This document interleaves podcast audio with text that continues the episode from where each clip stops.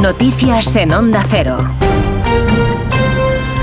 Buenas noches. Cádiz ha acogido este domingo el funeral de uno de los dos guardias civiles que este viernes en acto de servicio había sido arrollado por una narcolancha en el puerto de Barbate, en Cádiz. Se trata de Miguel Ángel Gómez, natural de San Fernando, en Pamplona Cientos de vecinos y compañeros han despedido a David Pérez Carracedo, el otro agente de Guardia Civil fallecido en la operación.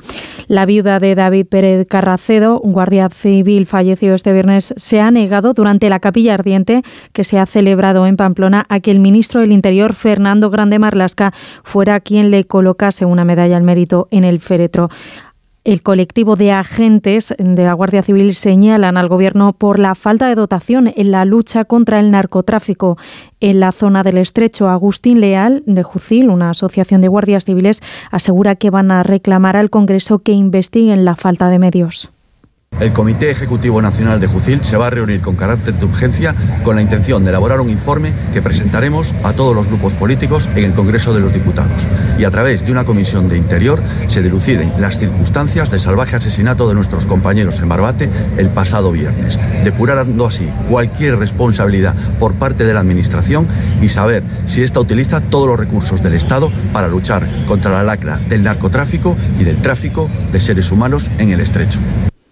Este domingo, la sexta jornada de protestas de los agricultores y ganaderos de nuestro país, convocadas por asociaciones minoritarias, ha dejado cortes de carreteras principalmente en Aragón. Para hoy lunes, las organizaciones agrarias mayoritarias Asaja, COAG y UPA han convocado una marcha de tractores en la Comunidad de Madrid a la que se van a unir también los agricultores organizados a través de la plataforma 6F. Más detalles en la crónica de Marta Morueco. Arranca una semana complicada con protestas en la mayor parte de las provincias españolas, movilizaciones convocadas por las diferentes organizaciones nacionales, a las que hay que sumar las protestas que también están organizando de forma paralela cooperativas más pequeñas. La plataforma del transporte ha comenzado un paro indefinido en apoyo a este sector y se espera que en las próximas horas se unan los pescadores, según confirmaba en Onda Cero el presidente de la Confederación Nacional de las Cofradías, Basilio Otero. Estamos convencidos de que tenemos que seguir los mismos pasos porque los problemas son comunes. La semana que viene tenemos los ejecutivos para decidir a ver qué, en qué modo los apoyamos. Este lunes, además, la plataforma 6F en defensa del sector primario detallará el calendario de las próximas movilizaciones en todo el país si no se logra alcanzar un acuerdo.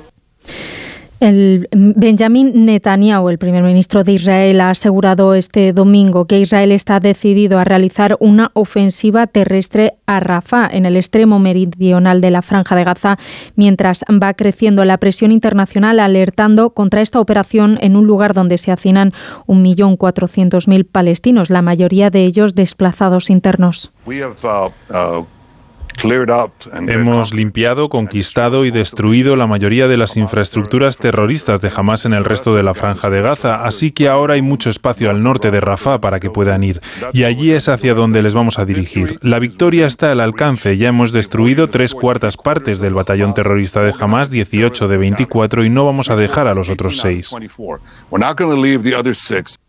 Las advertencias ante la operación se hacen sentir desde la ONU, que ha alertado de una posible masacre de civiles y violaciones de la ley internacional en caso de llevarse adelante. Desde Estados Unidos, su presidente Joe Biden ha hablado con Netanyahu en una llamada en la que le ha asegurado que una operación en Rafah no debería hacerse sin un plan ejecutable ni creíble. También el primer ministro de Israel ha ordenado hace un par de días al ejército que proponga un posible plan de evacuación para los civiles de Rafah atrapados en el extremo sur de Gaza y sin salida.